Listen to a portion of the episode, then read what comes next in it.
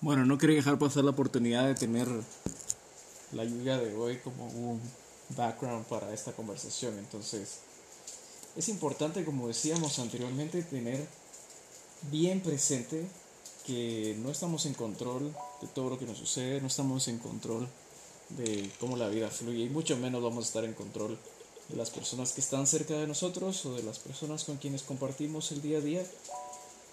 Mucho menos vamos a estar en control del clima ni de las oportunidades que este nos traiga, ¿no? Pero lo que sí podemos estar seguros es que cada día nosotros podemos sacar el mejor provecho de las situaciones que se dan y podemos aprovechar también el, la compañía que tenemos, sea cual sea el método, ¿no? Entonces tal vez si ya escucharon, tengo en el otro teléfono la oportunidad de jugar esto de Parchis, Parchisi, no sé cómo le quieran llamar pero resulta algo entretenido. Resulta distrayente. Definitivamente no, si te entretiene te distrae. O no es ese el punto. Pero a la vez es una forma de conectar con las personas que queremos, de conectar con las personas con las que interactuamos regularmente en otras plataformas y bajo otras situaciones. Entonces es bonito. Pues durante estos días de encierro, durante las últimas semanas también en la que todo esto ha sido, pues, ¿cómo decirlo? Ligeramente caótico. Quienes tenemos la oportunidad de estar en casa, quienes tenemos la oportunidad de, trabajar remotamente y, y satisfacer nuestras necesidades con, con al menos ese nivel de distracción que es el trabajo, esa bendición que es el trabajo pues también podemos asegurarnos de invertir tiempo en nuestras amistades, ¿no? Hay diferentes formas en que podemos hacerlo. Una de esas es, como les mencionaba, este parchis, parchisi, y entender cómo otras personas piensan, ¿no? Me da risa porque esta semana estaba jugando con alguien y me dijo, lo que pasa es que no contás. Y a veces es muy cierto, nosotros no nos damos cuenta de las situaciones en las que estamos y no hacemos una evaluación de la situación, ¿no? No le ponemos atención a lo que realmente está pasando y no nos damos cuenta de lo que estamos dejando atrás por no ver hacia adelante. Sí, es, es raro, ¿no? Porque las experiencias de nuestra vida, si bien es cierto, son base fundamental de la persona que llegamos a ser, también son eso, experiencias. No se supone que controlen ni que dominen nuestras acciones, nuestras formas de pensar, ni cómo actuamos día a día. Simple y sencillamente son situaciones que vivimos, son momentos en los que estuvimos y no tienen una enseñanza específica en el momento específico en el que sucedieron. Entonces, ninguna experiencia nos define como personas, tampoco ninguna experiencia nos va a hacer más o menos de lo que somos actualmente. Nosotros definimos cuándo y cómo queremos que esa situación pase. Entonces, si lo que dije en este momento tiene algún sentido, de verdad espero que la vida cualquiera. En serio. Porque a la medida en que vamos avanzando en la vida, también hay situaciones que nos detienen. También hay situaciones que nos hacen ver hacia atrás y pensar, bueno, pudimos haberlo manejado diferente, ¿verdad? Pudimos haberle dado un color distinto, pudimos haber puesto más atención, pudimos haber contado, pudimos haberle dado mayor atención a cierta persona, a cierta experiencia, a cierta aventura, a cierta situación que pudimos en su momento aprovechar o tal vez aprovecharla de otra manera, darle un enfoque diferente y en fin, tantas otras cosas, ¿no? Entonces, a lo que voy con esto es, aprovechen las oportunidades que tengan para interactuar con su familia, para interactuar con sus amigos, para conocerles desde otra perspectiva, porque a mí me sorprendió, la verdad. Esta chica con la que estaba jugando no, no es quien te da esa impresión de tanto control. Y no lo digo por mal, lo digo porque sí, es cierto, es ordenada, mantiene su vida en, cierta, con cierta orientación hacia lo que ella quiere y eso es muy beneficioso para sus fines personales. Y al final del día también le da pues ese enfoque a lo que ella quiere hacer y lo que quiere lograr, ¿no? Y es lo que nosotros queremos, pero en cuanto a ser tan específica y tan atenta, tener ese nivel de atención al detalle fue algo que realmente me sorprendió. Y me sorprendió de buena manera porque nosotros lo que intentamos cada vez es ver más allá de, de lo que nos pasa, es ver más allá de las situaciones en las que estamos. Y cuando vemos que una persona que tradicionalmente no nos da esa impresión, pues de algo específico, nos, nos da esa, esa frescura, ¿no? Esa sensación de que las cosas van bien y de que podemos ir avanzando y entendiendo y aprendiendo otras cosas, ¿no? Entonces, es bonito, hay que aceptar. Es bonito ir conociendo esos detalles específicos de nuestros amigos, de, de personas con quienes de otra forma tal vez no interactuaríamos así, ¿verdad? Y, y vale la pena considerar que cada uno de nosotros tiene talentos escondidos también. Tiene talentos que no podemos ver, talentos que de otra forma no podemos explotar.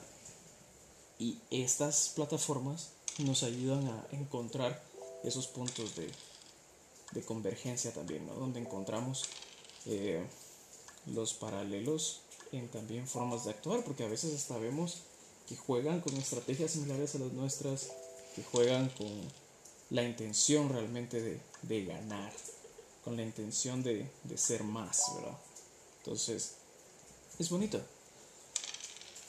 Cuando a mí me pasa que veo en las personas actitudes y, y formas de pensar que no esperaba, realmente me llena el corazón.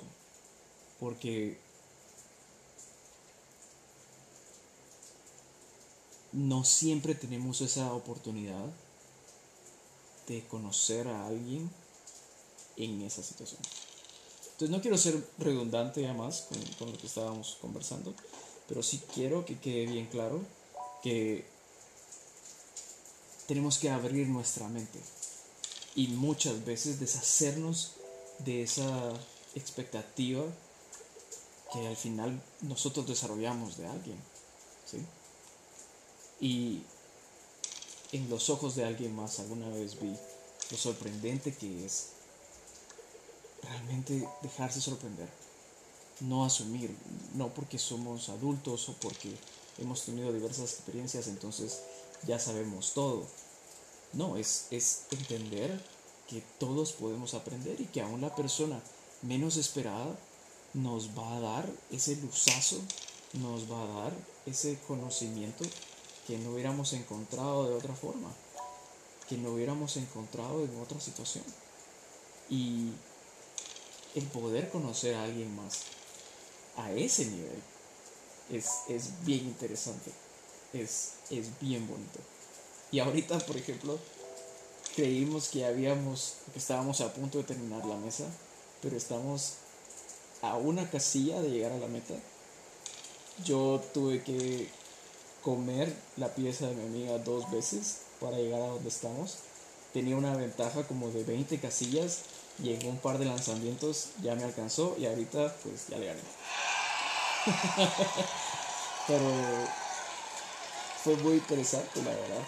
Fue algo, fue algo bonito fue algo que, pues al menos ahorita me alegró el día, junto con la lluvia que tenemos, junto con la oportunidad de la tecnología, ¿no? Poder estar grabando, para conversar con ustedes, poder estar jugando, para distraerme un poco, pues son de esas oportunidades que tenemos también para no volvernos locos.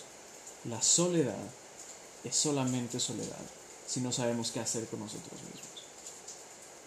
Porque esos momentos de quietud, esos momentos de paz, esos momentos en que con nuestra mente divagamos en la vida, divagamos en nuestras experiencias, divagamos en nuestra historia, encontramos pues paz también. No debería desesperarnos.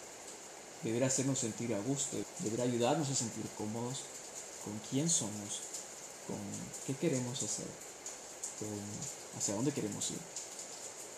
Y dejarnos sorprender también por el hecho de que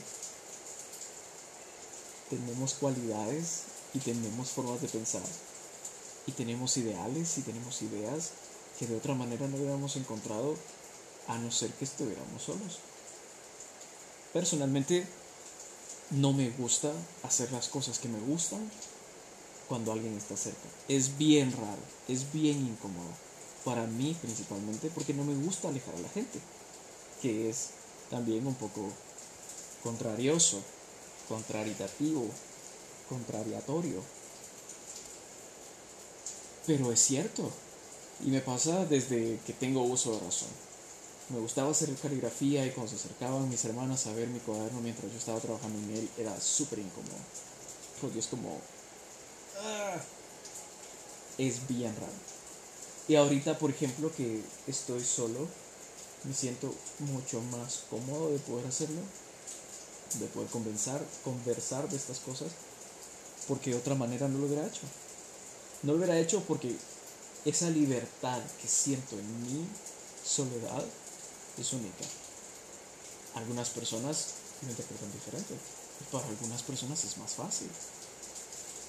Yo me imagino ahorita a todos ustedes escuchándome donde sea que estén, en la situación y el momento en el que están ignorando mucho de su trasfondo, ignorando mucho de sus experiencias, pero a la vez sabiendo que algo de esto resonó en ustedes. Porque la soledad es algo que rara vez encontramos y a la vez rara vez disfrutamos. Y el disfrutar esa soledad, el conocernos en los momentos en que no hay nada que hacer, el entender nuestro modo de pensar cuando es lo que nos queda. Indagarnos, explorarnos y entendernos. Ahí obtenemos un beneficio que de otra manera no llegaría. Definitivamente me encanta sentarme con alguien y platicar. Me encanta sentarme con alguien y entenderlo. Y de la misma forma me encanta sentarme y conversar con alguien para que me escuche, para que interactúe, para darme a conocer, ser sincero, ser transparente, también ser alguien más, ser otra persona, a veces por impresionar, a veces por dar una imagen distinta a la que estamos acostumbrados porque a veces nos cansa ser nosotros mismos. Y no lo digo, no lo digo por mal, no lo digo que famosísimo sé tú mismo esté mal, simple y sencillamente a veces queremos explorar esa cualidad nuestra que es distinta y queremos saber qué pasa. Y es lo que les decía, ¿no? Sorprendernos a nosotros mismos y a la vez entender qué sucede con nuestro interlocutor cuando nos ve siendo esa persona e interactúa o cambia su interacción con nosotros. Es muy bonito. Y no siempre es consciente, no siempre es algo consciente, porque no me dejarán mentir. Somos una persona diferente en cada una de las situaciones en las que estamos. A mí me gusta llamarle círculos. En el trabajo, en el trabajo con los amigos de trabajo, en el trabajo con los compañeros de trabajo, que es un grupo totalmente distinto en el trabajo con los jefes, con los gerentes, con los managers. At work with the client, with our friends who are part of the client group. En casa, como papá, como mamá, como hermano, como hermana, como hijo, como hija. Con mi amigo, con mi amiga, con mi amiga que me gusta, con mi crush, con mi novia, con mi esposa, con quien sea que convivamos, ¿no? Entonces cada una de esas situaciones es diferente. Somos diferentes. No hay vuelta de hoja porque entendemos que cada una de esas personas es diferente, es diferente, perdón. Y por consiguiente tratamos de ajustarnos por lo que sabemos de esa persona por lo que sabemos que ha pasado, por la situación que nos está comentando en el momento, y también porque queremos ser alguien en ese momento que llena esas expectativas. Entonces no siempre es por impresionar, sino porque queremos que la conversación fluya y queremos que fluya bajo los parámetros que se establecen inconscientemente al principio de esa conversación. Sí, consciente, como les decía, sabiendo quién es la persona con quien interactuamos y sabiendo cuáles son los puntos que tenemos en común y las situaciones que vamos a discutir. Muchas veces llevamos temas que queremos hablar. Amiga, tengo este chisme, te lo quiero contar. ¡Yay! Nosotros también, como mano, no tenés idea de lo que me pasó, par de chelas y te. Pasa. Y queremos iniciar algo con eso. También esta semana, platicando con alguien, teníamos pues estas cosas en común en el trabajo y queríamos discutir cómo se habían desarrollado algunas cosas y cómo metrics and expectations were set and changed after these changes. Y sucede que terminamos hablando no solo de personal life, personal experiences, de relaciones anteriores, de relaciones actuales, de cosas que nos gustan personalmente a un nivel íntimo y también cosas que nos gustan personalmente a un nivel más abierto, más público. Y justo antes de colgar la llamada hablamos de lo que iba a preparar hoy. Que por cierto fueron unos, entre comillas, camperitos, pechuguitas de pollo empanizadas con doritos. Y preparé un dip a base de queso amarillo o el queso craft, como conocemos en Guatemala. Creo que era la única marca que lo distribuía en ese entonces, entonces así se llama. Así que fue una conversación muy bonita y me sorprendió que fueron tal vez tres horas que estuvimos platicando cuando regularmente eh, no tenemos una interacción muy extensa, ¿verdad?